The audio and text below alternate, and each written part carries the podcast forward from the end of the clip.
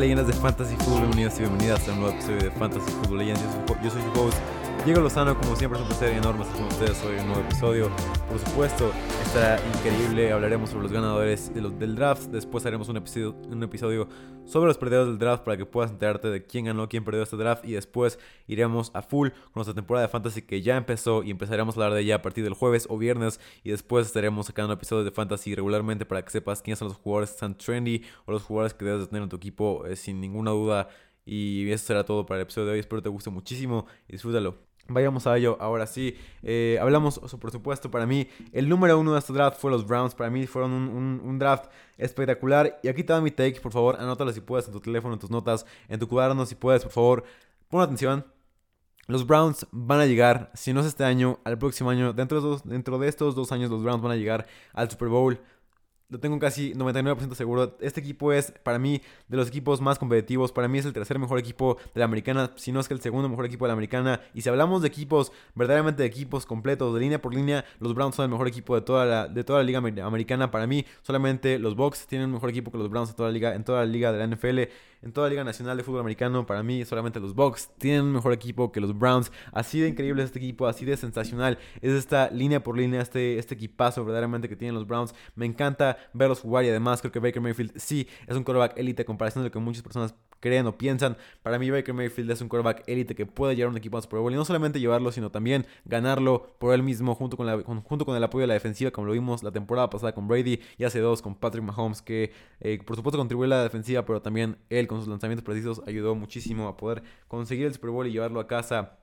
o, en, el caso de Brady, que se quedara en casa. Pero hablemos de por qué fue tan increíble. Para mí tengo, tengo una calificación de 10 del draft, del draft de los Browns. No hay ni un solo pick que no, que no me haya gustado. Tal vez un poco no me gustó tanto. No me gustó el de Richard LeCount. Pero fuera de eso, todos los demás fueron picks increíbles. Son studs de, del draft que la gente no lo agarraba. No lo agarraba en el draft. La verdad me gustó muchísimo este draft de los Browns. El primera selección fue Greg Newsom como cornerback. Ayudan a mejorar esta necesidad que tienen de cornerback. Tenían a Grady Williams y a Denzel, Ward eh, como cornerbacks en el, en el equipo. Me parece que era un, era un depth bastante bajo el que tenían. Además de que no sabemos si Grady Williams vaya a jugar bien verdaderamente. Toda la temporada pasada estuvo lesionado, así que no jugó ni un solo snap. Pero la temporada de novato fue muy, muy, muy, muy mala. Verdaderamente jugó como un eh, como un corner de los peores de la liga. Lo entiendo porque fue novato, casi todos los corners novatos juegan mal, así que no, esa es una, es una regla casi universal de, de todo esto del americano. Eh, casi siempre los novatos juegan mal, eh, nunca tienen una, temporada increíble. Cuando tienen, verdaderamente son muy, muy especiales. O incluso si son especiales,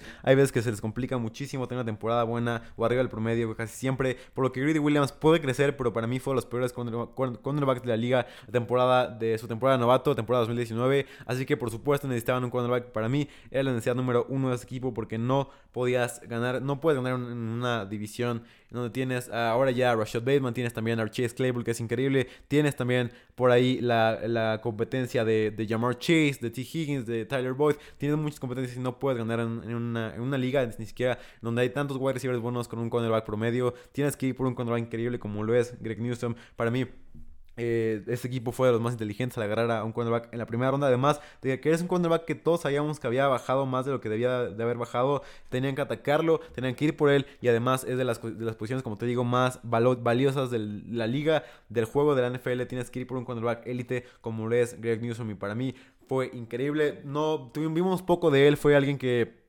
tuvo pocos snaps en el 2020, que no lo vimos tanto, pero lo vimos que cada vez que jugaba cuando, cuando jugaba, jugaba increíble, ¿no? Nadie le podía hacer eh, jugadas. Sus pies son fácilmente los mejores de la clase. Cómo puede manejar sus pies en las jugadas es verdaderamente increíble. Y para mí fue un pick de 10, de, de 11 tal vez lo calificaría el, el pick de Greg Newsom increíble. Después, en la segunda ronda, hacen un trade up con Jeremiah Augusto con los, con los Bears, perdón, y agarran a mi bebé Jeremiah Coramoa. Yo lo tenía en mis rankings como linebacker número 1 de este draft. Vimos que ahora eh, se presentó un problema de corazón, pero no fue nada grave, por lo que los Browns lo descartaron y lo pudieron draftear. Me parece que eso fue algo que asustó a, los equipos de la NFL, pero no debió de haberlo, de haberlo hecho porque fue algo increíble que vimos de Jeremiah Coramoa en el colegial. Vimos que también jugaba como slot cornerback. Vimos que jugaba también como safety. Podía jugar de linebacker. Para mí es lo que lo tenía como el número uno de linebackers en la liga. Estaba para mí arriba de, de Micah Parsons porque también tiene una personalidad increíble. Jeremiah Coramoa o como le dicen JOK. Tuvo un partido muy bueno en, los tazones y en las, finales del colegial. Jugó muy, muy bien Jeremiah Coramoa y teníamos que tenerlo ahí arriba casi siempre Bajó hasta la segunda ronda, yo tenía que se iba en el número, en el número 15 en mi mock draft, arriba del, número 15, del top 15, se fue hasta el número 52. En el pick 52 agarraron a Jeremiah Coramoa, para mí fue un valor increíble que agarraron los Browns. Nadie más tomó la chance, pero para mí Jeremiah Coramoa puede convertirse en uno, de estos tipos de jugadores que puede jugar en todos lados, que puede ser increíble como lo es Jeremy Chin, como lo es tal vez Tyron Matthew, es algo así. Jeremiah Coramoa es tan buena esta, esta selección. Como te digo, los Browns fueron el equipo más, fueron el equipo más inteligente de toda la liga al, elegir a Jeremiah Coramoa al tomar el riesgo por hacerlo porque es, es un riesgo medio con, un beneficio altísimo. Así que me parece que fue una gran, gran decisión. Es, es, un, jugador súper, eh, no sé cómo, cómo describirlo, como súper suave. Un jugador que puede moverse en todos lados, que es como el agua, que puede estar en todos lados, que puede hacer un gran fit en cada uno de los roles que, en los que lo pongas. Para mí, un pick perfecto este, un 10, eh, un 10 excelente, el de Jeremiah Coramoa y los Browns. Siguiente selección, los Browns consiguen a su wide receiver Anthony Schwartz, su wide receiver, eh, su propio Tyreek Hill si lo, dijéramos de esta manera, consiguen a su propio Tyreek Hill porque es eh, fácilmente, y como lo dije en el episodio de Wide Receiver Titans, si no lo has checado, puedes checarlo ahorita, ahorita mismo si quieres en el episodio de Wide Receiver Titans. Hablo sobre él, eh, de Anthony Schwartz, que es un jugador increíble verdaderamente. Eh, como te digo, el más rápido de toda toda la clase. Hay pocos jugadores tan rápidos como él. Tuvo un, tuvo un, el Pro Day un 4 yard dash de 4.26 muy cerca del récord de John Ross, así que así de rápido es. Incluso es tan rápido que es un dato curioso de aquí. Si no hubiera jugado en NFL, muchos scouts dicen que hubiera jugado, muchas de las personas que están dentro de la Universidad de, de Auburn dicen que Anthony Schwartz estaría en Tokio en este verano compitiendo para los Juegos Olímpicos en atletismo en la prueba de los 100 metros. De hecho, tiene el récord de su prepa de más, de, de más velocidad o el, récord más rápido en, en 100 metros de, atletismo. Así de increíble Anthony Schwartz. Tiene esta. Por supuesto, tiene ciertos problemas como para, para correr rutas. Pero aún así, esta velocidad eh, de láser no, no la tenían antes los, los, Browns. Y ahora la consiguen con Anthony Schwartz. Y por supuesto, le va a ayudar muchísimo a Baker Mayfield. Y quién sabe, en una de esas puede convertirse en nuestro nuevo Tyreek Hill de la liga. Tantas, tantas personas han enfocado, tantas personas han buscado en conseguir esto, tantos equipos han buscado ir por el próximo Tyreek Hill. Lo vimos en John Ross, lo vimos en Henry Rocks, lo hemos visto en varios jugadores, en Jalen Waddle incluso lo hemos visto, pero este puede ser una de las mejores apuestas porque es muy muy rápido, tiene una velocidad verdaderamente láser, no es un talento, es un talento un poco crudo porque le faltan muchas cosas para, para, desarrollarse. Pero cuando se vaya, no ser Rashard Higgins, algunos otros jugadores, me parece que va a ser alguien que va a tomar un rol muy importante en este equipo en donde vaya a tener como jugadas tal vez como jet sweeps, jugadas eh, importantes como de pantalla, jugadas de donde puedas usarlo como corredor. Algunas veces a Anthony Schwartz me parece que fue una contratación increíble la de Anthony Schwartz. James Hudson en la ronda 4 en, el pick número 110 me parece que fue un pick para, para agregar un poco de depth a este equipo. Vemos que tienen la mejor línea ofensiva de toda la liga fácilmente, por muchísimo tienen la mejor línea ofensiva. Antes era la de los Packers, pero ahora ya se fue Corey Linsley, está como como tackle derecho, Billy Turner no puedes tener una línea ofensiva élite o la número uno con estos, con estos dos jugadores de, titulares o con la más bien con la salida de Corey Linsley con, con Billy Turner de titular. No puedes tener un tackle así como para tener una línea ofensiva buena. Y James Hudson llega para agregar un poco de depth. Además de que Jerry Wills jugó una temporada bastante, bastante mala. O sea, ya sé que fue un poco hypeado por, las, por la prensa porque estaba dentro de esta línea ofensiva que hacía ver bien a todos. Pero si vieras, si vieras, cuando ves el film ves que el punto más débil de esta línea ofensiva era el tackle izquierdo, era Jerry Wills. Me parece que James Hudson llega a ponerle un poco de competencia a Jerry Wills, que no jugó nada bien la temporada pasada. Jugó debajo del promedio ligeramente. No estoy diciendo que haya sido terrible ni nada. De hecho, jugó debajo del promedio. Incluso si quieres verlo en algunos partidos, jugó arriba del promedio. Pero sí, James Hudson me parece que ayuda muchísimo a, crear un poco de competencia en este equipo que necesitaba un poco de competencia. Porque me parece que Jerry Wills tenía como muy asegurado este puesto. Soy un jugador de primera ronda. Voy a siempre, siempre voy a jugar. Y ahora con James Hudson, con James Hudson le dices, ¿sabes qué? Calma tus, calma tus caballos, vas a ir, eh, vas, tienes competencia abajo, tienes que jugar todavía mejor de lo que jugaste, principalmente defendiendo tu quarterback Baker Mayfield. Me parece que, que James Hudson es un gran jugador para ganar theft y es un jugador con muchísima técnica para, para, para el fútbol americano, muchísima técnica para jugar en la posición de tackle izquierdo o tackle derecho. Me gusta muchísimo esta selección de James Hudson. Después, en la 132 Agarraron a Tommy Togiai, que es un jugador increíble como defensive interior. Tenían dos defensive interior bastante regulares, sino es que regulares, regulares tirándole a, a, debajo del promedio. Me gustó. Que trajeran a un jugador así como y además que es un value increíble para ellos. Tenían por ahí a Jordan Elliott, a Jordan Elliott, que fue un, que fue un jugador que no jugó nada en la temporada pasada, jugaba en su defensiva de nickel, que es la defensiva que más usaban normalmente. También tenían por ahí a Malik Jackson, que, que es un fichaje nuevo que trajeron de las Águilas. No es tampoco un jugador elite que te va a ayudar verdaderamente en tu equipo. Así que traes a Tommy Togiai, que puede convertirse en un defensive interior demasiado bueno y además agrega muchísimo depth a esta posición que necesitabas, muchísima ayuda para poder todavía presionar más. Tienes ya a J.D. McCloud y tienes ya a Miles Garrett. Ahora consigue a alguien más que pueda atacar por dentro, que pueda atacar, que pueda atacar como un free technique, que tenga estos pies increíbles, que tenga esta técnica de manos, que tenga este bull rush, como le dicen los scouts, que pueda atacar como un toro a la línea ofensiva y además que te pueda abrir espacios para que, para que Miles Garrett o para que J.D. McCloud estén abiertos y puedan, puedan capturar al, al quarterback. En el juego 13 también es increíble Tommy Togiai, así que me gustó muchísimo, además de que es un valor increíble para, porque para mí se iba a ir más arriba. De hecho, para mí era un jugador del día 2, no era un jugador del día 3. Y consiguen otro jugador increíble en el día 3 con Tommy Togiai. Después llegó Tony Fields, linebacker de, de, de West Virginia. Llegó a la selección número 153. Llegó a este equipo para poder ayudar a BJ Goodson, para poder también ayudar a Jeremiah Coramoa. Porque no sabemos quién vaya a jugar. Si va a jugar Malcolm Brown, si va a, jugar, si vaya a jugar eh, si vaya a jugar alguien más. Pero me parece que fue un gran, gran fichaje este de este jugador que me gustaba muchísimo desde que lo vi. Tony Fields, segundo. Tiene, es un talento muy, muy crudo. Como te digo, Malcolm Smith me parece que es un jugador muy bueno que va a jugar como titular. Eh, ya lo mencioné en el episodio de los Browns, si quieres escucharlo por ahí. Malcolm Smith va a ser el titular para mí porque BJ Goodson está un, poco, un nivel abajo de, de Malcolm Smith. Malcolm Smith, si tiene, si tiene ese, tipo de temporada que nos gusta, puede jugar como un, como un verdaderamente un linebacker top 20 de la liga. Así de bueno Malcolm Smith. Así que para agregar un poco de depth, para, para, poder tal vez un poco cambiar de formaciones. Cuando cambias a la formación de base, me parece que es una buena formación para utilizar a Tony Fields. Me parece que, como te digo, es un prospecto que va a tardar de uno a dos años de, en, desarrollarse bien. A partir de ahí me parece que tiene un potencial increíble. Es un atleta que me gusta mucho su cuerpo, es un atleta que, que puede vencer a cualquiera tacleando. Me parece que es algo muy importante en esta defensiva, donde no fueron tan, no fueron tan buenos tacleando, pero sí traen a alguien que pueda ayudar en esto y además tiene un buen cuerpo para poder ayudar. No parece, como te digo, en resumen de todo lo que te dije, Tony Fields no va a ser un titular del primer día, no va a ser un titular de la, la primera temporada, pero sí puede convertirse en el futuro del, equipo junto con JOK para hacer una dupla tal vez interesante con Tony Fields y JOK. Después trajeron a Richard LeCount, que fue un pick que la verdad no me gustó, no me gustó mucho, pero sí, eh, porque, ¿sabes por qué no me gustó mucho? Porque tiene ahí a John Johnson, que es fácilmente de los mejores aceites de la liga, si no es que el mejor para muchas personas. Tienen a Ronnie Harrison que tuvo temporada espectacular verdaderamente. La temporada de Ronnie Harrison fue de las mejores que hemos visto en mucho tiempo. De hecho, fue la mejor de su carrera. Vino, vino en los jugadores, vino a jugar increíblemente. En cobertura fue increíble. En el juego terrestre fue increíble. Y en el juego, el juego de, de pass rush también fue muy bueno para mí. Fácilmente de los mejores safeties de la liga que veíamos. Siempre estaba en todas partes y además lo hacía perfectamente bien. Ronnie Harrison para mí es el safety titular de este equipo. Ya sé que Grant Delpit vuelve, pero Grant Delpit nunca lo hemos visto verdaderamente cómo juega Así que para mí esta, esta, es la dupla. Tienes a Grand Delpit ahí y tal vez para, para poder hacer un poco de variación. Ahora que es una temporada mucho más larga y una temporada donde se pueden lesionar mucho más, me parece que esto fue más para agregar un poco de depth. Y Richard LeCount es un buen jugador, pero me parece que fue un poco de reach. Eh, si, lo vemos de alguna manera, no me gustó tanto, pero aún así fue una buena manera de agregar depth, por lo que no los bajé mucho su calificación por eso. Y última selección fue Demetric Felton, que es un jugador que me gustaba muchísimo desde que salió del colegial. La rompió en el Senior Bowl Nadie lo puede tener, podía jugar como, como corredor. De hecho, jugó más en, en, el slot, en el Senior Bowl. Y me gusta muchísimo lo que puede hacer esta, esta versatilidad de jugadores. Me gusta mucho. Me parece que al final de cuentas va a jugar como slot wide receiver.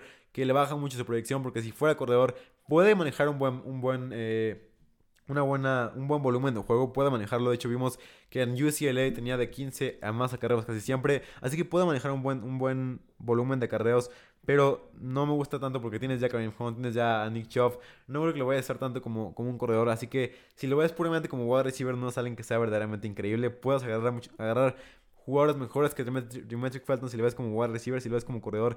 No es tanto una necesidad, de hecho no es una necesidad para nada porque Nick Chubb es el mejor corredor de la liga para muchos, tal vez para mí también. Y eh, tienes a Kareem Hunt que es un gran eh, cambio de juego un one, o un gran 1A, 1B. Me gusta mucho esta, este backfield, pero Demetric Felton me parece que fue un pick a regular. Regular tirándola bueno porque, como te digo, tiene mucho potencial, mucho potencial tapado para poder ser explotado por muchas personas y me parece que, que Stefanski es la persona correcta para manejar esta ofensiva y para manejar a Demetric Felton y para poder hacerlo crecer mucho más lo que puede, lo que podemos esperar nosotros. Así que como te digo, para mí el draft, para resumir todo lo que dije, el draft de los Browns fue el mejor de toda la liga y además me parece que los Browns, si no los ha apostado, no sé por qué sigue escuchando este podcast. Aquí somos unas personas eh, bet friendly, así que en vez de pet friendly, bet friendly, somos unas personas que, apoyan las apuestas y más apoyamos que vayas por los Browns. Vaya, te recomiendo ir por los Browns, te recomiendo que, que le apuestes a los Browns porque es increíble este equipo, línea por línea y además que llevan dos drafts verdaderamente rompiéndola, pick tras pick, yendo por necesidades, yendo por talento, juntando, las dos bases del draft que es número uno, ir por talento y número dos, necesidades, juntas las dos y se te, forma un draft como los Browns. Si quieres ver cómo lo hace un buen GM drafteando, ve cómo lo hace el GM de los Browns, porque así debes de seleccionar siempre qué buen draft tienen los Browns. Para mí, los contendientes más grandes en ir al Super, para ir al Super Bowl con este equipazo que tienen y además con Baker Mayfield, que para mí es un quarterback élite de la liga. Siguiente equipo que me encantó fue el Washington Football Team. Para mí tenemos que tenerlo ahí arriba casi siempre en las consideraciones como mejores drafts. Eh, lo que vimos de ellos fue nada más mejorar lo que ya tienen y es difícil eso porque tienen un roster de los mejores de la liga, de los mejores de la nacional, incluso tal vez mejor. Eh, para mí sería box número 1, número 2, los, Niners y número 3, el fútbol team. Así de bueno es este equipo, como te digo, el fútbol team puede, el fútbol team puede ser los Niners del, 2020, del, 2019. Así de bueno es este equipo. Por supuesto, dejando de lado de lesiones y todo eso. Me parece que este equipo tiene muchas, muchas posibilidades de ir al Super Bowl. Por supuesto, les va a afectar en el momento, en el momento importante eh, no tener un quarterback como lo, como es Brady, Mahomes, yara, yara, yara. Me les va a afectar muchísimo traer un quarterback, así. Que no hayan traído a alguien así, eh, por supuesto les va a afectar. Además, teniendo a Fields tal vez eh, siendo posible ir por un trade-off, no hacerlo, puede criticarse por supuesto, de hecho por lo que no los tengo tan arriba, pero aún así fue un gran draft. Verdaderamente, Fitzpatrick es un quarterback que a pesar de que tiene muchos big time throws, tiene muchísimos lanzamientos que son criticables, muchísimos lanzamientos que, que son dudosos para, para, los analíticos del, americano, no sabes si lo hizo bien y por eso como que arriesga mucho el balón y eso a, la hora de la hora te puede, te puede costar muchísimo en tu juego, en tu partido, en tu, en tu equipo, y más que nada en los playoffs, que es donde se juega otro, otro deporte completamente diferente, donde tienes que ser preciso como quarterback, tienes que no cometer errores y además ser increíble, algo muy difícil que solamente algunos quarterbacks pueden lograr. Por eso es tan difícil que un quarterback sea bueno en los playoffs y así de bueno. Por eso tenemos a Tom Brady como, como The GOAT en este episodio, en este podcast, perdón. Eh, en la primera ronda fueron por Jamin Davis, uno de mis bebés más grandes de este draft. Selección número 19 a algunas personas no les puede gustar porque estaba ahí Jeremiah Guaramoa, lo entiendo. Al principio fue dudoso, pero yo les había dicho que, que Jamin Davis era, iba a ser el linebacker número 3 de este draft porque tiene este potencial increíble. Fue increíble en coverage, fue increíble en juego terrestre, fue increíble en pass rush. Ya sé que solo vimos un año, pero además tuvo un Pro Day increíble, tal vez de los mejores Pro Days, de los Pro Days que más levantaron stocks de, toda de, toda de todo el draft fácilmente. Increíble lo que vimos de Jamin Davis. Y además, como te digo, es increíble en coverage. Y esto es algo que si no, si no lo sabes, esta es una regla de la NFL actual. Un linebacker con coverage es muchísimo mejor en la, en la NFL actual que un linebacker que pueda tener la carrera. Eso es una regla clave en el draft, es una regla clave para, para cuando ves prospectos. Un linebacker que pueda cubrir es algo invaluable en este equipo, en, este, en esta liga, en donde hay pocos que de verdad lo pueden hacer bien. Uno de ellos Fred Warner y por eso es mi linebacker número uno de la liga. Pero Jamin Davis puede convertirse en un Fred Warner, no estoy hypeando lo demás, pero puede ser en un linebacker elite además de que ya tienen a Cole Holcomb, que es un jugador increíble, principalmente en coverage también, un jugador verdaderamente increíble a la hora de hacer, eh, de cubrir, de ir por el juego terrestre. Me parece que esta dupla de Jamin Davis y Cole Holcomb va a ser increíble. Dejamos a Kevin Pierre-Louis que se vaya a los Titanes, dejamos a Bostich por un lado y ahora iremos a full con Cole Holcomb por ahí y después Jamin Davis como linebacker. Me, va a encantar ver esta defensiva, esta defensiva repleta de talento y más. Ahora con que para mí era el punto débil, era el único punto débil de este equipo que jugara Bostich como linebacker 2. Para mí era el, punto más débil de este equipo. Ahora traes a Jamin Davis que va a ser un stud verdaderamente en este draft y en esta temporada fácilmente. Para mí puede ser un linebacker que pueda convertirse rápidamente en los mejores linebackers de la liga. Eh, por ahí y pueda ser un contendiente para para, para el Rookie of the Year de defensiva. Para mí, ya sabes, si, si, escuchaste mi podcast del draft, para mí el jugador que va a convertirse en defensivo del año va a ser Jalen Phillips, que es mi bebé más grande de este draft. Me parece que sale increíble, pero ahorita no estamos hablando de él, estamos hablando del fútbol team. Jamin Davis fue una selección increíble, con un talento especial, verdaderamente especial, especial en coverage. Y esto lo tiene para mí muy arriba en linebackers y muy buena selección del fútbol team. Por supuesto, excepcional y por supuesto le ayuda muchísimo al stock y para, por supuesto, le ayuda muchísimo a, calificarlo y a tenerlo tan alto en mis, en mis rankings a los fútbol team en los drafts. En la segunda ronda fueron por Samuel Cosme, tackle que va a iniciar. No era verdaderamente una necesidad, pero si ves este equipo, no tiene ninguna necesidad más que quarterback. O sea, todo lo demás es algo para, para incrementar el valor de esta defensiva, para incrementar el valor, el, valor, el valor de la ofensiva, para incrementar como que también lo puede hacer. Pero si lo ves bien, no tiene ninguna necesidad. Tienen, un tackle funcional, eh, un tackle muy, muy funcional en, en su línea ofensiva con Cornelius Lucas. Ahora será desplazado y será tal vez banqueado un poco por Samuel Cosme. Al principio, por supuesto, no. Al principio empezará Cornelius Lucas, pero conforme la gente vaya viendo, conforme la NFL, la liga, el mundo vaya viendo que Samuel Cosme es un jugador élite, ahí va a tomar el puesto y ahí va a ser una línea ofensiva todavía mejor y una de las mejores líneas ofensivas de toda la liga. También trajeron a Eric Flowers para poder ayudar en este, en este rubro. Pero tienen a Chase Roulier, tienen a Sheriff, tienen a Moses y ahora traen a Samuel Cosme, que es una línea ofensiva excelente para este equipo que va a ayudar muchísimo a, a Fitzpatrick, que va a ayudar muchísimo a Heineke o a quien sea que esté como, como, como quarterback. Tener una buena línea ofensiva va a ayudar muchísimo y todavía más Samuel Cosmic es increíble en el juego terrestre, va a ayudar muchísimo a Antonio Gibson, que para mí es un corredor top 15 en esta temporada de Fantasy. Benjamin Sanjus, una nota rápida, si, si extrañas el contenido de Fantasy, volverá muy pronto. De hecho, a partir del miércoles empezamos temporada a full de Fantasy. Este es nuestro último episodio de Americano Real, así completo, completamente de Americano Real. Siempre en cada episodio hablamos de Americano Real, también somos capaces de hacer eso, pero como ustedes saben, el, el Fantasy es lo que más nos gusta de todo esto y además es, es donde nos diferenciamos de los demás, así que por supuesto volverá muy pronto este análisis de Fantasy. Espéralo y además disfruta este episodio de, Americano, por supuesto. Ahora sí, vayamos con la tercera ronda. Benjamin St. en la selección número 74. Fue una buena selección.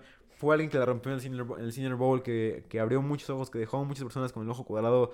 Me gustó muchísimo esa selección que ayuda al depth del fútbol team más que nada, porque tienes a, William Jackson, que es de los mejores cornerbacks, o un cornerback arriba del promedio fácilmente. Tienes a Kyle Fuller, que es, perdón, a Kendall Fuller, me confundí con el, con el de los Broncos, que es un cornerback muy muy bueno, que bueno, bueno, promedio, la temporada pasada no jugó también, pero casi siempre te cumple del promedio, que siempre va a estar haciendo jugadas increíbles, que siempre va a estar con este juego de pies muy bueno que nos gusta de él, y además con sus manos increíbles y esta manera de leer el juego muy buena, algo increíble de Kyle Fuller además, de que te puede ayudar también en el juego terrestre, por supuesto, perdón, de Kendall Fuller, que te puede ayudar muchísimo en el juego terrestre, eh, como te digo, agregas más depth y traes a Benjamin Sanjus, que es de las joyitas de este draft. Lo traes a tu equipo, dices a todos los demás, yo lo tengo perros y así que todos jodanse porque yo tengo a Sanjus y lo voy a usar. Mi, equipo es tan bueno que lo voy a tener en la banca casi siempre, así que no lo voy a usar mucho.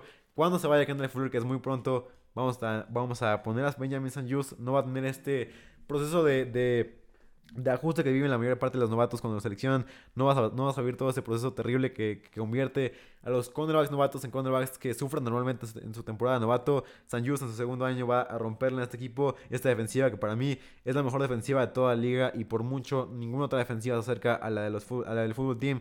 Antes era la de los Rams, pero ahora ya no hay nadie más que la del fútbol team. Eh, Miami Brown Llegó en la selección número 82. Para mí fue, un, eh, una selección increíble. Para mí era un jugador de temprano en la segunda ronda. Se iba a ir por su habilidad para hacer jugadas explosivas eh, en el fondo del campo. Sí, se puede criticar su, su, su árbol de ruta se puede criticar, se puede criticar que no corre rutas tan, tan cortas, que siempre va a ir profundo, es un, es un deep threat que nada más puede hacer eso, se puede criticar eso, pero para mí va a ir creciendo con el tiempo y puede ser un jugador que pueda iniciar desde el slot el día número uno, le va a ganar el lugar a Humphries seguramente, o puede ser que Corey Samuel juegue en el slot y Diami Brown juegue por derecha, es posible también, pero como te digo, Diami Brown esta ofensiva con Fitzpatrick, con Trey McLaurin, con Corey Samuel es una ofensiva ideal para él. Es de los mejores fits que le pudieran haber tocado a él. ¿Por qué? Porque si hubiera una ofensiva que lance casi siempre jugadas, jugadas del medio del campo o hacia abajo del campo, nunca iba a ser utilizado. Pero te vas a una ofensiva que pinta para ser muy vertical por lo, por lo que puede lanzar Fitzpatrick por sus pases largos,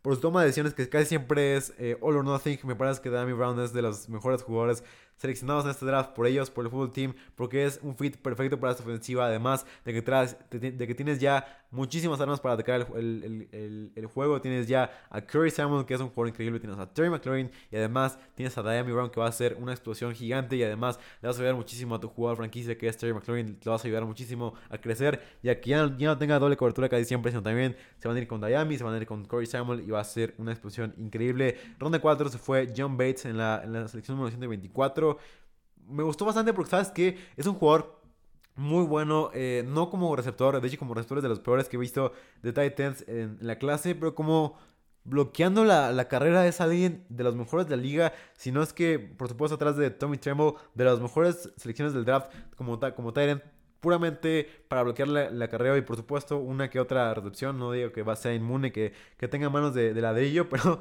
sí puede, sí puede bloquear muchísimo y puede abrir muchos espacios para, para Antonio Gibson o para JD McKissick. Me gusta muchísimo este fit para ellos. La verdad, gran, gran contratación porque Logan Thomas no es verdaderamente increíble. Si lo ves, es alguien, un jugador promedio, un jugador que puede recibir bien, que además corrió muchísimas rutas de temporada pasada. Fue el Titan con más rutas corridas la temporada pasada. Pero ahora traes a alguien que, que, le puede ayudar a bloquear, que le puede ayudar a ser mejor bloqueando, porque no fue para nada buena la temporada pasada bloqueando ni recibiendo. Pero eh, le ayudas bastante en esto, además de que de que vas a traer un poco más de, de, de rotación al equipo. Pero como te digo, Logan Thomas fue de los peores, de los peores Titans fácilmente bloqueando contra la carrera. Recibiendo fue bastante regular, para arriba el promedio más, más que nada. Pero bloqueando fue muy muy malo y así que traes a John Bates para que le ayude en este, este prospecto y puedas tener a un, a un jugador más que pueda bloquear arriba del campo, que pueda bloquear arriba eh, en, las, en las carreras de más de 20 yardas. Él te puede ayudar muchísimo, John Bates. Me parece que fue una selección bastante inteligente de ellos. Después agarran a Derek Forrest, que es de, de mis mejores prospectos del draft de safeties. Fue un, un perfil atlético increíble verdaderamente. Es algo que, me sorprendió del momento que lo vi. Para mí era un safety top 5 de la NFL, pero no lo pude quedar ahí. ¿Por qué? Porque hay muchos mejores talentos crudos y él es un talento que le falta un poco más, pero Drake Forrest me gusta muchísimo para, para, estos, para ese full team. No veo, no veo la necesidad verdaderamente porque tienes a Landon Collins, tienes a Everett y a los dos titulares de esta temporada que para mí van a ser Cameron Curl y Jeremy Reeves, que para mí fue los mejores, los mejores safeties de la temporada pasada. No veo cómo pueda jugar eh, Derek Forrest. Me parece que fue una selección bastante rara porque no necesitabas un safety. Pero traes a un talento increíble, sigues la regla de talento sobre necesidades y traes a este jugador para que nadie más lo tenga y tú lo tengas y cuando se vaya Landon Collins, cuando se vaya el otro jugador que ya está viejo, lo puedas meter ahí, tal vez no como safety, pero lo puedas tener como slot cornerback, lo puedas tener tal vez como un linebacker, como un nickel como un nickel linebacker, como un dime linebacker, lo puedas jugar así y así puede crecer eh, Drake Forrest. Me parece que fue, eh, además con su, con su, con su perfil atlético, me parece que es una, es una, es una selección increíble para el full team. Como te digo, un jugador que es un sleeper increíble.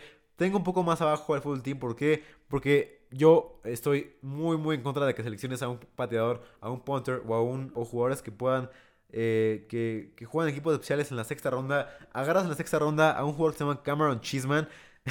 Cameron Chisman, o sea, no puede ser tener hambre este güey cuando seleccionó a este güey. De Michigan es increíble, sí, lo que tú me quieras decir, es un jugador excepcional en los equipos especiales, pero por favor, no importan tanto los equipos especiales, porque le damos tanta importancia? Sexta ronda, este güey lo pudiste haber agarrado en los en la como un drafted y todos hubiéramos estado felices, pero pierdes un talento, pierdes un pick con un jugador que pocas veces va, a ver el campo, que pocas veces va a hacer algo en el partido y que no va a ser verdaderamente relevante. Cuando tienes a jugadores mucho, mucho mejores en la sexta ronda, jugadores que bajaron, jugadores que son rich, jugadores que tú crees que son increíbles, los dejas ir porque Cameron Chisman lo agarras en la sexta ronda, un jugador de equipos especiales, no lo puedo creer. Y por esto me parece que no fue, no un draft mejor que el de los Browns. Si hubiera sido, eh, si no hubieran agarrado a este güey, me parece que hubieran estado a la par de los Browns. Pero para mí, los Browns están en su, tier propio y los, el fútbol team está abajo de ellos. Porque no puede ser que agarres a alguien así. Pero sí me encantó las siguientes tres selecciones que agarraron. William Bradley King, Shaka Tony y Dax Mill.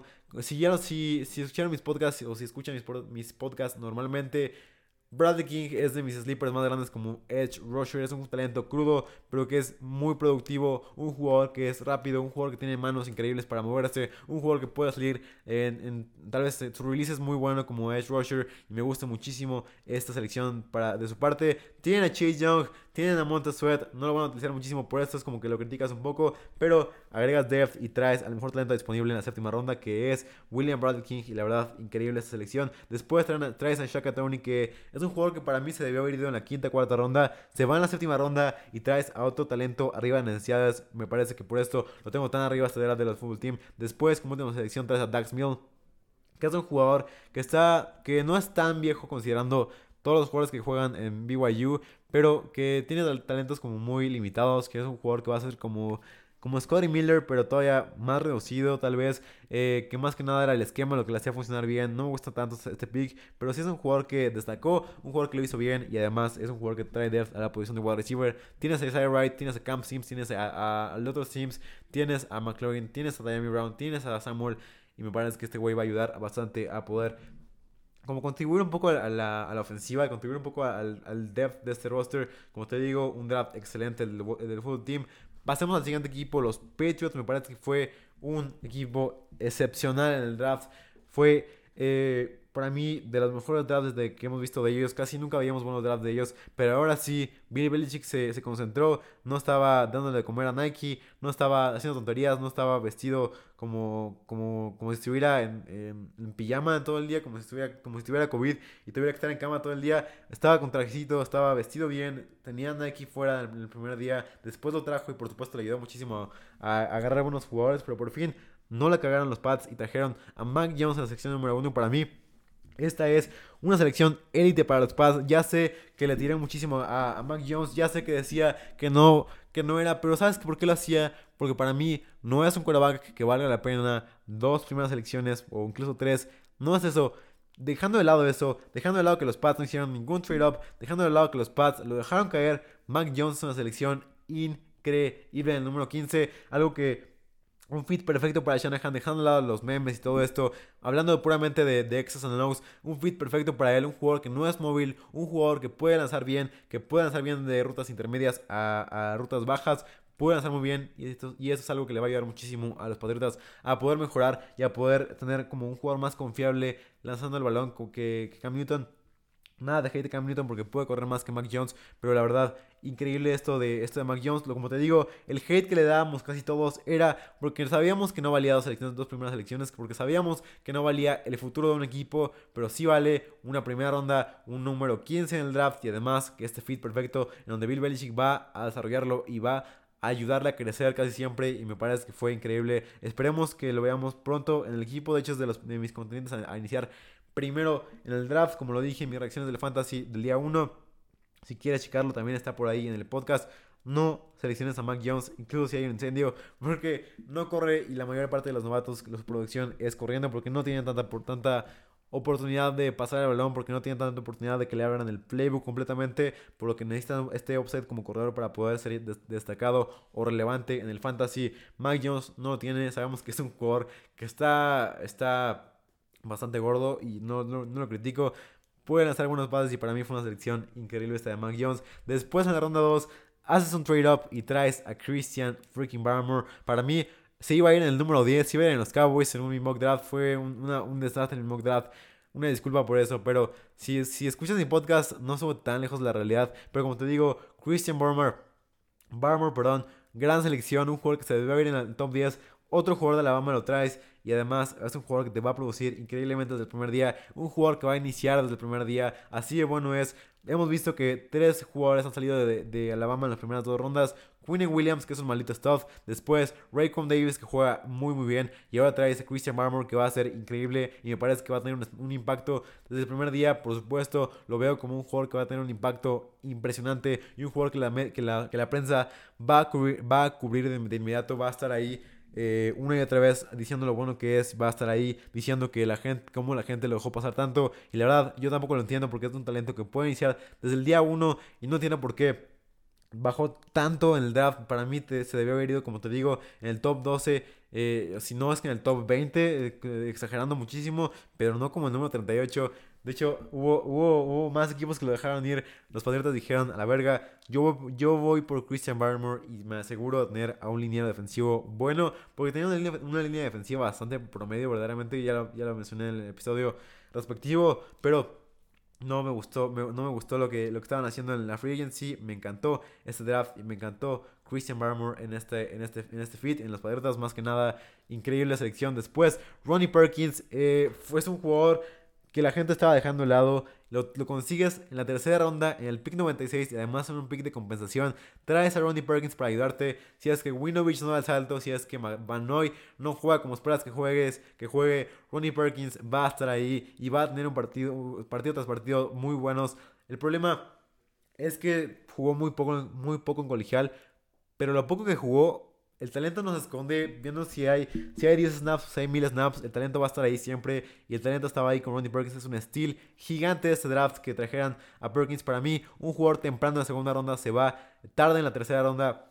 Gran pick de los Patriotas, increíble selección de Bill Belichick traer a Ronnie Perkins para ayudar en el, en el pass rush o si se necesita también en el defensive interior, un jugador pesado, un jugador rápido, un jugador que me encanta como edge rusher. En la ronda 4 para mí la única decisión criticable de los Pats fue traer a Ramondre Stevenson. No veo por qué lo traes, no veo, no veo por qué traerlo.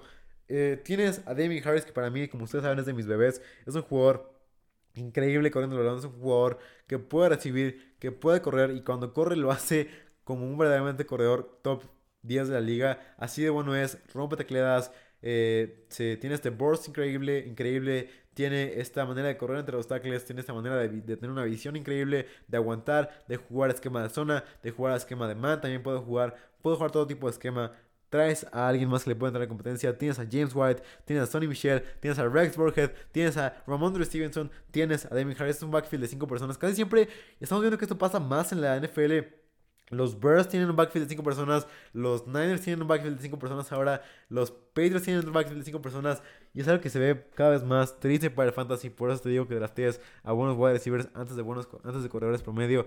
Porque no vale la pena tener un backfield que, que tenga, no sé, 60 carreras cada uno de los jugadores, verdaderamente sería horrible este caso. Después, Cameron McGrone llega a los Pats, un gran linebacker que la verdad tiene 20 años y va a crecer muchísimo en este equipo. Para mí es el futuro más grande de este equipo, además de que sabemos que a Belichick le encanta a los jugadores de Michigan. Ahora traes a un linebacker que te va a ayudar muchísimo en el juego terrestre, más que nada, y también el juego de coverage es bastante bueno. De hecho, es donde más se destaca en coverage, así que te va a ayudar muchísimo para mí. Se, debió haber ido en la tercera ronda, era un jugador para mí de día 2. Eh, fácilmente sea segunda o tercera ronda. Para mí era un jugador de, de día 2. No se fue ahí lo consigues en el 177, lo consigues en la quinta ronda y me parece que es un pick increíble más que nada para poder traer un poco más de depth y además traer el futuro de la posición donde Hightower jugó una buena temporada 2019 pero sabemos que ya está bajando mucho su nivel y además viniendo de, una temporada donde no jugó no sabemos que también le vaya, le vaya a ir y traes un linebacker que puede sustituirlo tal vez tan pronto como la semana 8, 9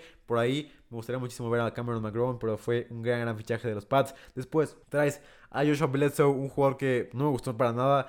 Pero eh, traes a un jugador más como cornerback si es que sigue esta baja de nivel de Gilmore. Traes a alguien más para apoyarte. Traes a alguien más que te pueda ayudar. Y después traes a William Sherman en el 197. Un tackle que no le veía mucho sentido. Es más para agregar depth. Pero es un tackle que la verdad pudiste agarrar en la séptima ronda. Incluso como drafted. Pero lo agarras en la sexta ronda. No entendí mucho.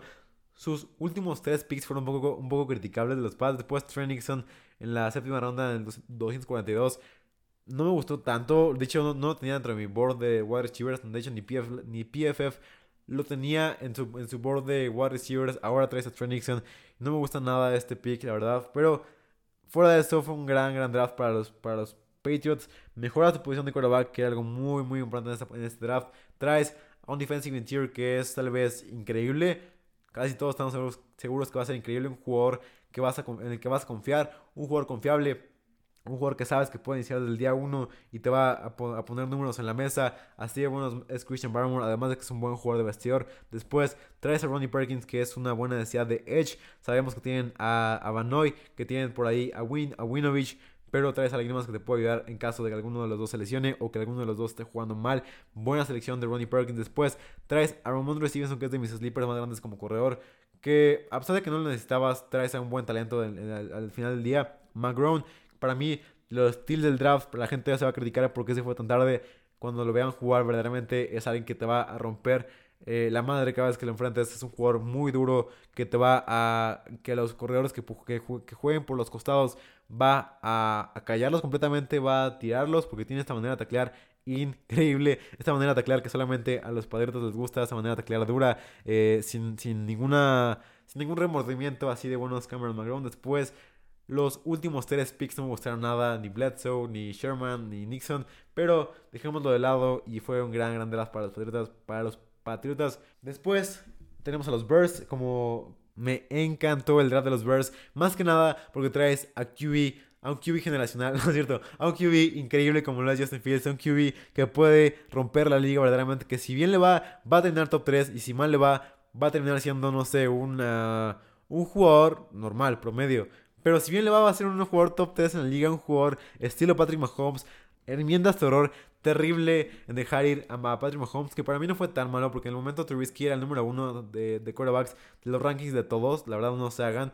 estaba arriba de Mahomes, estaba arriba de Watson, pero dejemos de lado eso, traes a Justin Fields, traes a un jugador que se parece muchísimo a Mahomes, que tiene la precisión increíble de colegial, tiene el brazo, tiene el atleticismo, tiene absolutamente todo. Para mí estaba como un QB3, como el QB3 del draft, para mí estaba empatado con Trey Lance, cualquiera de los dos sería una buena decisión para los Niners, pero si traes después a Mac Jones o algo así, para mí Justin Fields será el QB3, claro, y que traerlo y hacer un trade-up por ellos es algo verdaderamente élite.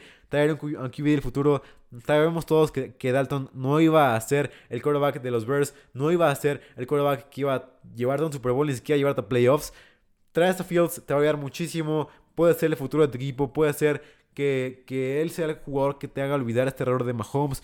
Puede ser que él sea el jugador que por fin traiga un jugador, un quarterback. De hecho, aquí te va el dato para lo que para continuar lo que estaba diciendo. Ningún quarterback de los Bears ha lanzado más de 4000 yardas en una temporada en toda la historia de los Bears. Así de, así de terrible es la situación de los Bears a lo largo de la historia y así de terrible ha sido para los Bears eh, esto y me parece que Justin Fields tiene que empezar del día uno. Hemos visto este tipo de críticas, este tipo de de reportes de, de Rap que dijo que los Bears querían que fuera una situación como la de Alex Smith y Patrick Mahomes.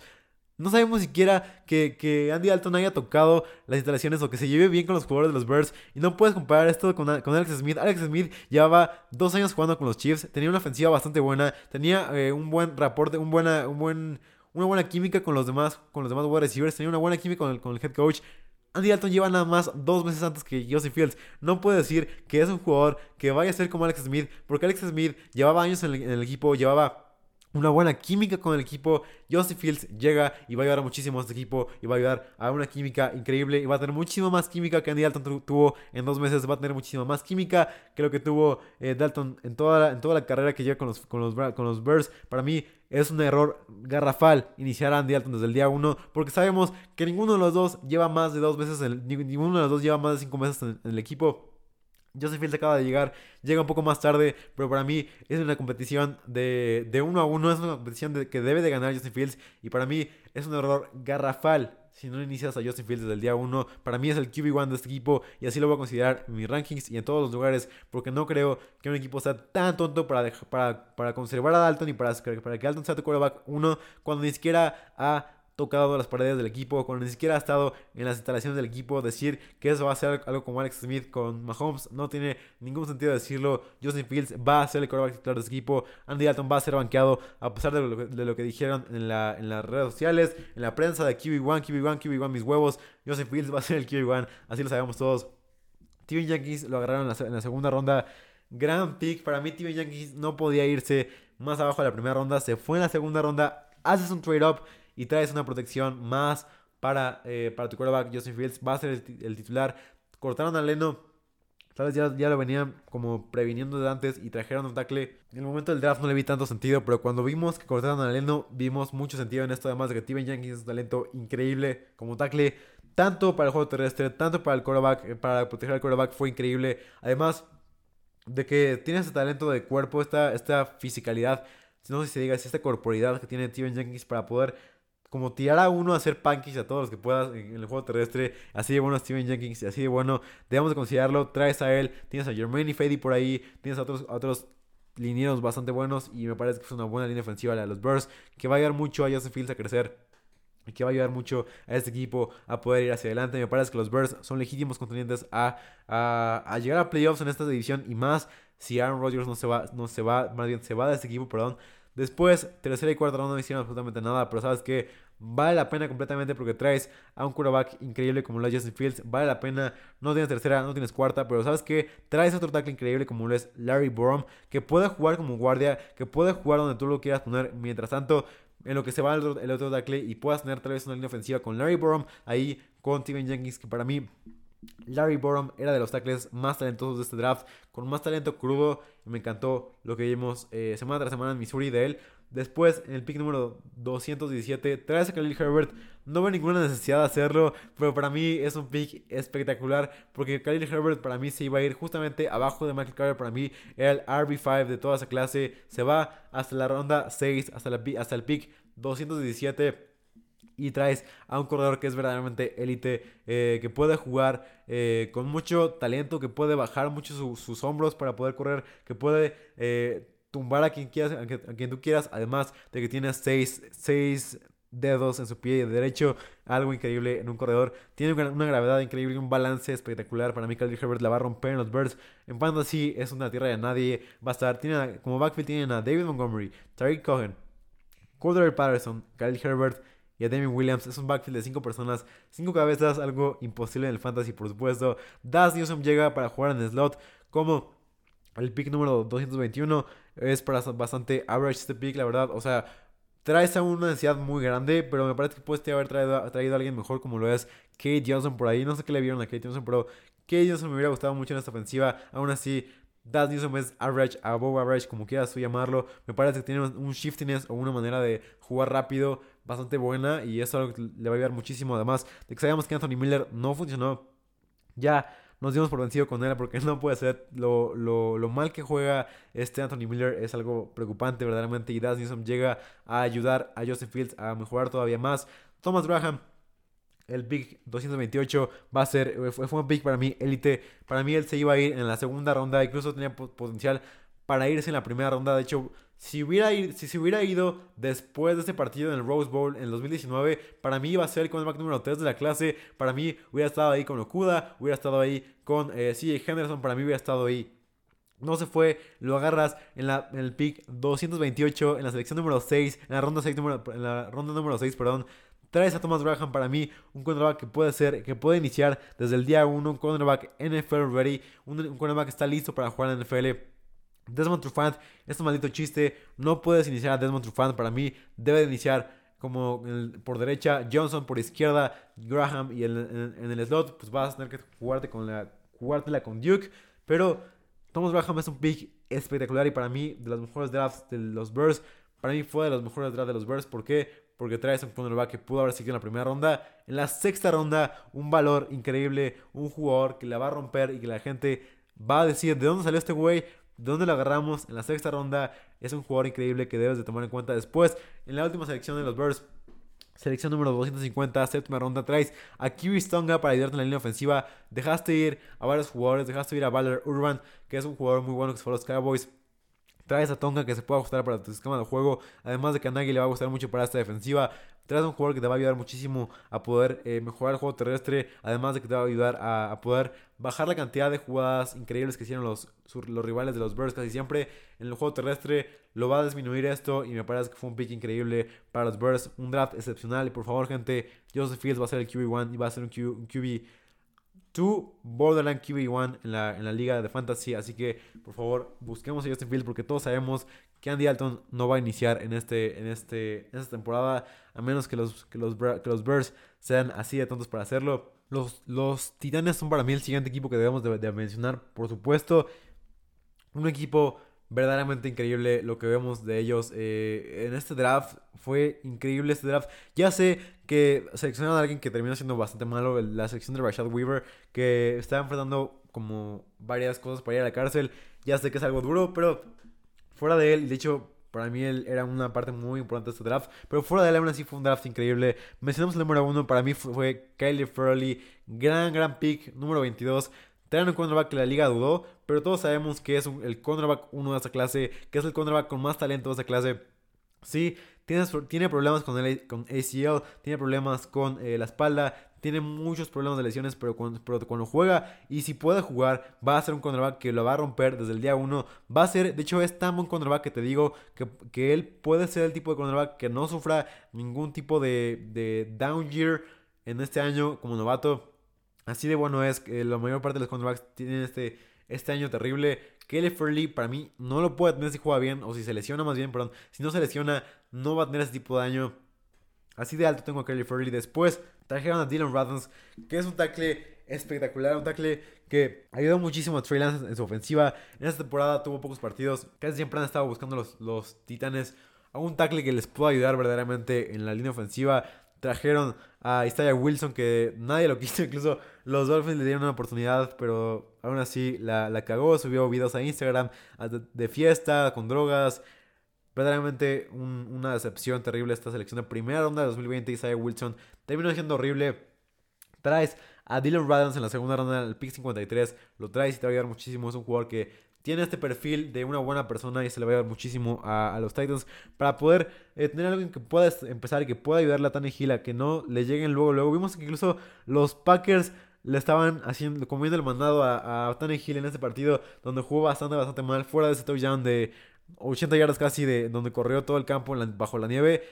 Todo el partido tenía presión, presión, presión, presión. Sus tackles eran una, basura. Era un chiste la línea ofensiva de los, Titanes. Más que nada el juego aéreo. El juego terrestre jugaron muy bien. Por supuesto te motivaba a jugar detrás de... Ah, perdón, adelante de Derrick Henry te motivaba. Pero en el juego aéreo muy, muy malo de protección. Dylan Brown va a ayudar muchísimo a esto. Principalmente porque Questenberry sabemos todos que no es un tackle titular en la, en la NFL. Después, en la tercera ronda traes en el 92 a Monty Rice, que para mí era de los mejores linebackers, es joven, tiene este, este potencial para jugar muy bien, tiene este atleticismo que está como que está mejorando cada día más y más y más. Monty Rice es un linebacker élite, más que nada ahora que, que deja ir a Rashad Evans, eh, lo vimos que, que, no le, que no le van a renovar su opción de quinto año. Así que este año para mí va a ser un año de aprendizaje para Monty Rice. Y justamente por ahí de la semana 17, de semana 18, por ahí va a jugar Monty Rice en este tipo de partidos donde ya no se juega nada o se juega muy poco. Va a jugar ahí Monty Rice en donde ya Rashad Evans no va a jugar tanto. Monty, Rice va a tomar el, mando de esta ofensiva, de esta defensiva, perdón, y va a estar ahí con un linebacker increíble como lo es Jayon Brown. Y va a ser alguien que, con el que va a aprender muchísimo para mí. Monty Rice, eh, un jugador que de hecho tiene características muy similares, Monty Rice y Jaron Brown. Me gusta mucho esta selección. Después, en la tercera ronda, pick número 100. Para mí, un jugador de primera ronda por muchísimo. Elijah Molden lo tenía yo yéndose a los Bucks. No se fue, se fue hasta la tercera ronda del pick número 100. Para mí era el pick número 32. Así de, así de alto lo tenía. Lo agarras, lo agarras en el número 100. Traes a Elijah Molden, un jugador que puede jugar como safety, pero que principalmente puede jugar como slot cornerback. Y te va a ayudar muchísimo como con el back, te va a ayudar muchísimo como safety. Y es parte de este equipo que está tratando de, renovarse como, como defensiva. Está tratando de renovarse como, como equipo en general. Me gusta mucho selección, que te va a ayudar muchísimo que puede eh, jugar como safety increíblemente, que puede ser eh, un, jugador que taclea increíblemente, que haga jugadas, que pueda interceptar, que pueda hacerte un fumble, que pueda hacerte una, un stop increíble en, la última jugada del partido, un stop en la línea de, en la línea de touchdown. Así de increíble es, es, el Aya Molden y traes a Molden, traes a Kelly Fairley, para mí es una secundaria, se convierte así de rápido en una secundaria increíble. Esta de los Titans. Después en la ronda 4 traes a Des Fitzpatrick en la, en la ronda número 109. Eh, no me gusta tanto esta porque hubieras podido traer a alguien muchísimo mejor que Des Fitzpatrick. Des Fitzpatrick no estaba ni siquiera dentro de mis rankings de, de wide receivers. Tuvo un buen Senior Bowl, pero fuera de eso, tuvo temporada bastante mala. La verdad, no fue una selección buena para ellos. Hubieras podido traer a alguien más y esto nada más ratifica dos cosas. Número uno, it's AJ Brown, wide receiver one season every single day of the week. Después, Anthony Fixer es un Titan one, un, un borderline Titan one. ¿Por qué? Porque no tiene competencia. Tienes a AJ Brown, tienes a Reynolds y nada más. Eh, sabemos que, Fitzpatrick no va a jugar. También está por ahí Cameron Batson. Está por ahí también él. O sea, no puede ser posible que, que tengas este tipo de wide receivers. Firksy va a tener una temporada de fantasy. También AJ Brown lo va a tener. Nadie más va a cubrir a, a, a.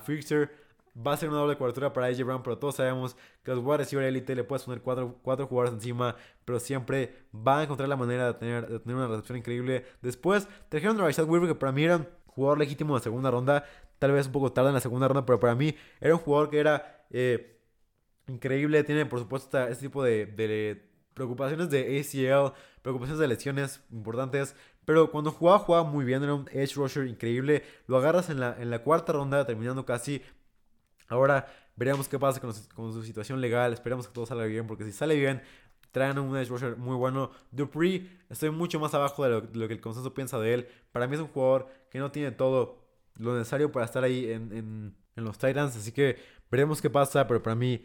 Fixer y AJ Brown son jugadores elite en fantasy. Habrá que ver qué pasa con Rashad Weaver. Por supuesto, Racy McMath es un jugador que no me gustaba mucho. La verdad, no me impresionó nunca cuando lo vi, pero me gustó esa selección de ir por alguien más como a decir que no, no conformarte con lo que tienes. Buena selección y por último traes a Brady Ruiz que me parece un buen pick, un poco un reach, pero eh, fue un buen pick porque sabemos que jugó bien. Lo poco que jugó, jugó increíblemente bien. Es la, es la duda que tenemos porque nada más jugó una temporada completa. La temporada que jugó, como te digo, jugó muy bien. Incluso en ese partido que, que mencioné anteriormente de Rose Bowl fue de los mejores jugadores de este partido. Brady Ruiz es un, es un safety que puede reemplazar muy muy bien a todos los demás a, los demás safeties, a Bacaro, que pueden empezar muy bien, a los, a los otros safeties de este equipo, como lo son eh, en su momento Kevin Byard, que juega bastante bien, la verdad, o Hooker, que también es bastante regular. Me parece que puede ser una buena selección para poder tener un poco más de depth aquí. Para mí, en resumen, fue fue un draft increíble este de los Titans. Después pasamos a hablar rápidamente sobre los Chargers y después sobre los Vikings y terminar este episodio. Eh, muchas gracias por seguir aquí con nosotros en Fantasy Football Legends. Te agradezco muchísimo que sigas aquí. Ya extrañaba yo grabar este tipo de episodios de una hora. Me encanta hablar el tiempo que sea de fantasy o de fútbol americano. Lo grabaría yo por 3-4 horas pero también quiero hacerlo dinámico para ustedes y que no tengan que estar tanto tiempo pegados a sus audífonos o pegados a su teléfono en todo esto. Si te gusta, eh, puedes mandarme un Twitter en arroba los para poder saber su opinión. Casi nunca tenemos interacción. Si quieres interactuar conmigo, puedes hacerlo en YouTube o en arroba los FF, perdón, en mi Twitter, en mi nuevo Twitter que tengo. Eh, y bueno, ahí, estaremos contestando preguntas, lo que tú quieras. Estaremos, eh, tengo pensado al principio de temporada ya sacaron una página para que puedas saber como todos los artículos, para que puedas contactarnos, para que te podamos mandar correos y todo eso. Tenemos una página de artículos de Fantasy Football Legends para que puedas leer más y, tener una experiencia, tal vez si no eres fan de los podcasts, para que puedas tener una experiencia lectora de este podcast. Así ahí puedas tener toda la, toda la experiencia Fantasy Football Legends para que puedas leer todas las estadísticas que no encuentras en ningún otro lado, toda mi perspectiva que tengo de fútbol americano. Si es que, si es que te gusta, si no te gusta, pues puedes irte a los otros lugares como bueno, ustedes ya conocen los, otros lugares donde hablan de fantasy y fútbol americano, pero estaremos al inicio de temporada esperando tener una, página de un blog para ahí subir artículos y cosas para que, cosas de interés común para todos ustedes que me escuchan. Gracias por seguir aquí. Rashawn Slater fue un gran pick para los Chargers. Es un jugador que yo esperaba que se fuera tal vez top 10 en este draft, incluso más arriba con los Dolphins. Te cae el número 13, lo agarras. Incluso lo esperaba como por los Giants máximo. Los Giants lo dejan ir, se bajan los Giants. Rashon Leader baja para los, para Chargers y es un pick de un valor excepcional para los Chargers. Para mí, los primeros cuatro picks fueron buenos de los Chargers y después como que se fueron haciendo como cosas bastante cuestionables, pero Rashon Leader es un jugador increíble que puede, que puede cubrir increíblemente. Vimos este, este highlight reel contra Chase Young que tiraba a Chase Young cuando lo enfrentaba muy pocos tackles pueden presumir este palmarés de yo tiré a Chase Young. Casi nadie lo puede hacer. Eh, Rashon lo hizo, tiró, dio un, permitió eh, un, partido increíble a su contra Chase Young. Chase Young no hizo absolutamente nada a Rashon Slater. Y ahora estarán los Chargers y será una, una, línea ofensiva increíble. Para mí es la línea ofensiva que más ha mejorado de toda la offseason. Trajeron a Corey Linsley, trajeron a Matt Filler, trajeron ahora a Rashawn Slater y va a ser una línea ofensiva increíble esta, temporada. Ojito con Austin Eckler que va a ser alguien increíble esta temporada para mí. Es un legítimo RB, top 5 de esta temporada. Por lo bueno que es verdaderamente y además por esta línea ofensiva que mejora y le va, a, le va a ayudar a tener más espacio. Tenía la peor línea ofensiva por productividad de de, espacios. Tenía la peor línea, ofensiva eh, en acarreo. Los Chargers ahora Austin Eckler tiene una línea ofensiva mucho más mejorada. Con el mejor centro de la liga. Con un tackle increíble. Y además con un guardia bastante bueno como lo es Matt Filler. Va a ser una línea ofensiva y una, y una temporada increíble para Austin Eckler. O al menos todo pinta que sea así. Dejando de lado las lesiones. Después trajeron a... Eh, a Santa Samuel en la ronda 2, selección número 47, gran pick para ellos. La verdad, a San Samuel no veía cómo podía bajar más de esto. De hecho, estaba, estaba unos dos picks de los Niners y lo agarraron. Yo quería que San Samuel llegara a los Niners en algún momento. No llegó, pero fue un pick excepcional de los Chargers. El, encontrar este talento, este este tal vez no tan, talento físico, pero sí estos instintos y esta velocidad que tiene a San Samuel es un, es un esquema, es un fit ideal para ese esquema de Brandon Staley de, la, defensiva de los, Ángeles. Una defensiva en donde se enfocan mucho los quarterbacks en poder encontrar el balón en una zona donde no está el balón normalmente. ¿A qué me refiero? Tiene esta visión increíble para poder encontrar el balón y poder hacer una jugada increíble. Esto es la velocidad increíble de San Samuel y esta es por lo que yo lo tenía tan arriba, por lo que yo tenía como mi cornerback número 4 de este draft. para mí era alguien increíble. No veía cómo se había ido a la ronda 2 y no veía cómo había bajado tanto el 47 lo ganan los Chargers, es un pick excepcional. Va a ser un, va a ser un day one starter para los, para los Chargers. Va a ser un jugador que va a iniciar desde el día 1 y le va a romper desde el día 1. Así de bueno es. Y para mí va a convertirse en, en, uno, en uno de los mejores cornerbacks de toda la liga, como su papá.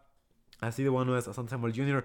En la ronda 3 fueron por George Palmer para un reemplazo natural para Mike Williams. De hecho, cuando ves el, el highlight reel de, Palmer, es un jugador muy similar a, Mike Williams. Sabemos que Mike Williams se va a ir pronto, creo tal vez tan pronto como la próxima temporada, y vas a tener a alguien que, que lo pueda reemplazar muy bien, junto con otro jugador que está jugando muy muy bien como lo Johnson. Me parece que es un gran, gran pick para ellos, para George Palmer, que es un jugador vertical, un jugador que puede bajar de un balón, un jugador con tamaño, que son había pocos esta, esta temporada con un juego de jugadores grandes.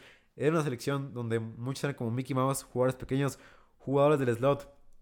Traes a este güey, a Josh Palmer, que va, te va a ayudar muchísimo. Además, tiene, como te digo, tienen a, este jugador muy, muy bueno como Les Johnson. Tyron Johnson, que jugó increíblemente esta temporada novato. On drafted free agent, Tyron Johnson llega a los Chargers y la rompe completamente. Tuvo este partido contra los Raiders, increíble, no sé si se acuerdan. Eh, pero aún así, gran jugador y otra vez a Josh Palmer para poder como hacer formar tu futuro a partir de Johnson y después de Josh Palmer ahí te va a ayudar muchísimo dejando ir a Mike Williams ya sé que es increíble pero Tienes a Keenan Allen, tienes a Mike Williams, tienes a Josh Palmer, tienes a Johnson, tienes todo este arsenal de, de, armas que te va a ayudar muchísimo en esta, en esta ofensiva. En esta conferencia, en esta división, donde los equipos no tienen tan buenas defensivas, pero tienen ofensivas muy buenas.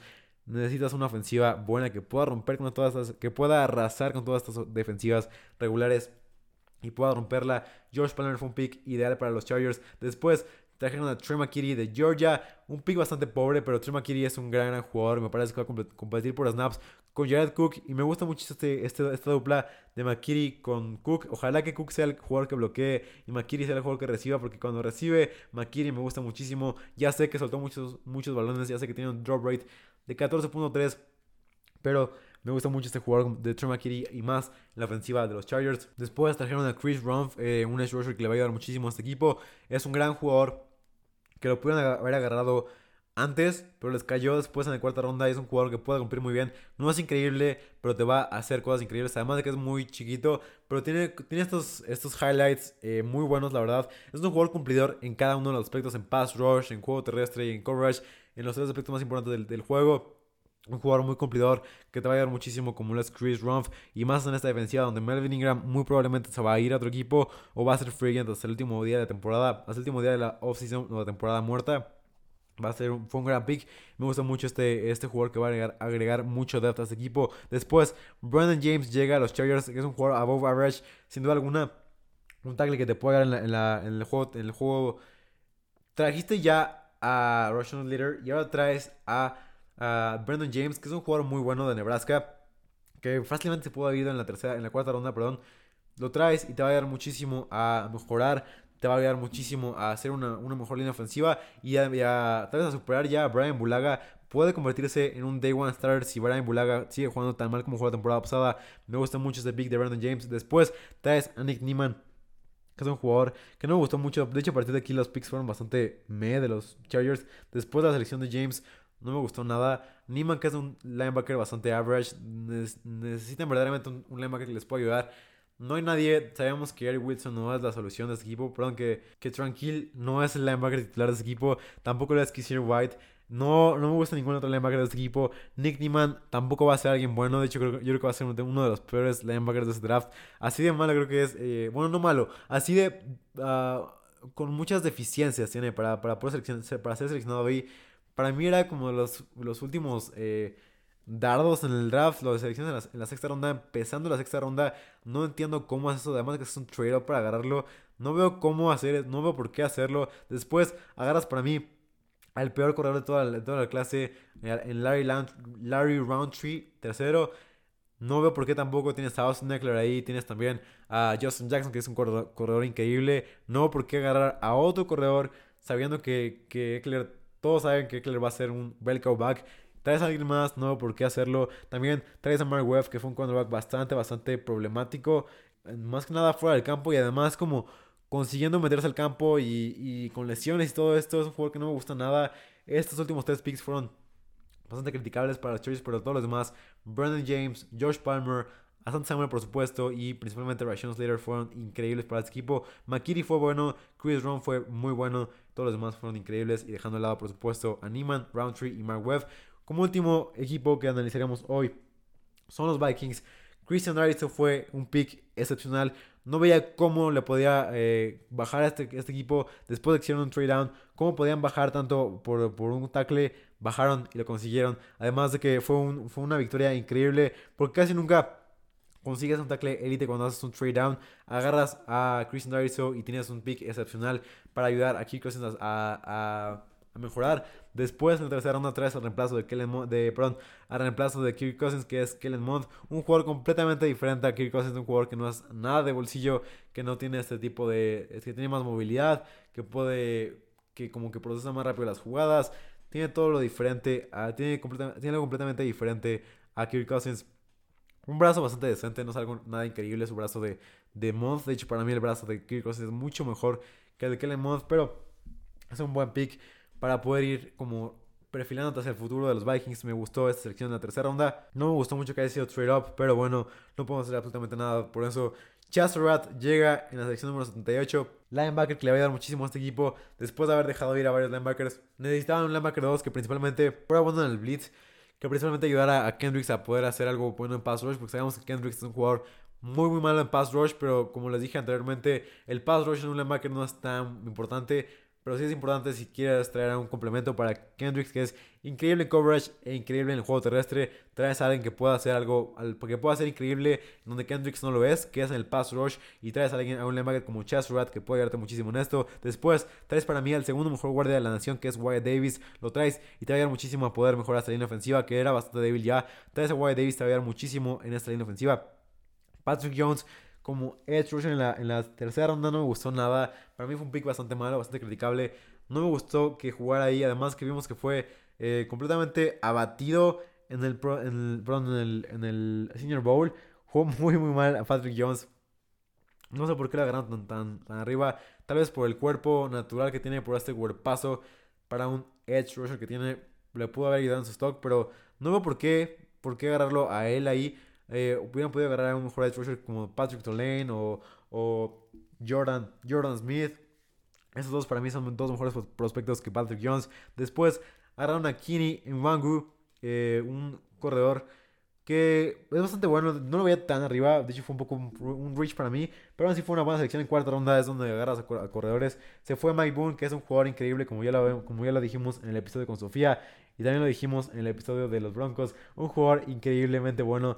Más que nada en off-season, pero aún así. Traes aquí en, Guangu, perdón, para poder ayudar a este backfield y para poder darle un poco de, respiro a Dalvin Cook. Después traes a Cameron Bynum, este cornerback que jugó muy bien de California, de Cal. Eh, un jugador que me gusta muchísimo, me gusta mucho para poder ayudar, porque más que nada trajeron un cornerback en free agency terrible como lo es Patrick Pearson para mí. Patrick Pearson es de, los peores cornerbacks cubriendo puramente el balón. No, no veo por qué podría ser titular en este equipo. De hecho, incluso creo que Cameron Bynum puede ser mucho, mucho mejor que Patrick Pearson para, para formar una dupla ahí con Cameron Dansler y tal vez ahí por ahí Jeff Gladney en, el slot. Veremos qué pasa. Es una defensiva muy joven, una defensiva bastante pobre. Muy joven, que puede ir creciendo y puede ir desarrollándose poco a poco. Después trajeron a Gennaro Robinson, que fue, que fue una selección bastante promedio a débil en esta selección de agarrarlo aquí tan arriba no me gustó nada la verdad. Después trajeron a Ihmir Smith Marset que es una buena amenaza aérea profunda dejas ir a, a, a BC Johnson dejas ir también a bueno más bien no los vas a usar vas a usar más a este güey que tiene, una, tiene un talento tal vez de los mejores talentos de amenazas aéreas o amenazas largas amenazas profundas en el campo.